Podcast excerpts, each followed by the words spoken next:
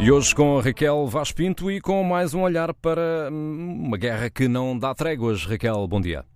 César, bom dia. Bom dia, caros ouvintes. Esta semana comemoramos, na terça-feira, dia 8 de março, o Dia Internacional da Mulher.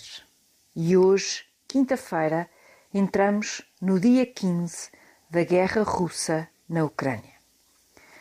Esta guerra tem sido reveladora a muitos níveis e há um que gostaria de destacar.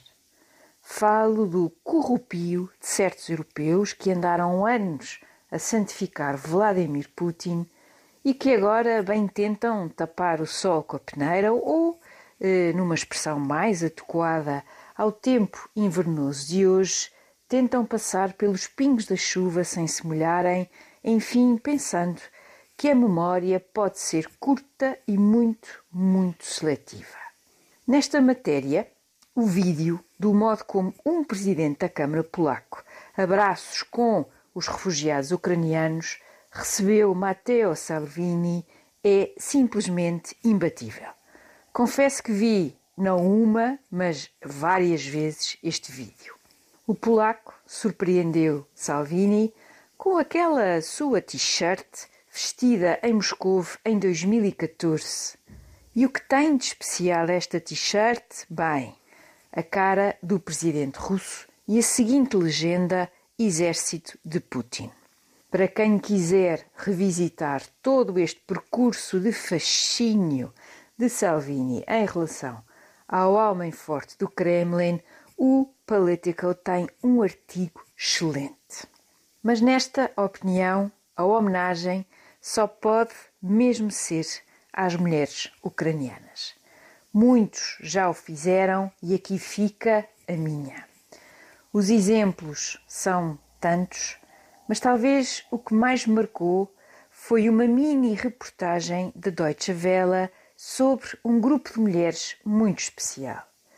Esta agência de notícias alemã fez um vídeo sobre as mulheres ucranianas que estão a viver a sofrer uma guerra.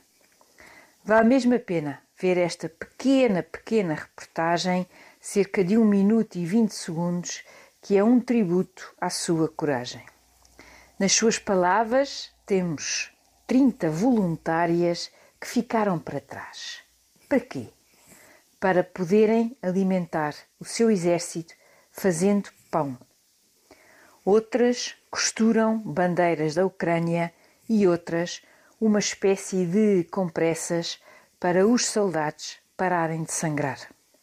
A líder desta equipa de 30 voluntárias sintetiza assim o esforço. Tempos de guerra realçam a força das mulheres. As mulheres fazem o mesmo que os homens. Estamos na linha da frente, as nossas mulheres lutam e também morrem. Pois é, temos toda uma nação a lutar pela sua sobrevivência face a um invasor numa guerra sem tréguas.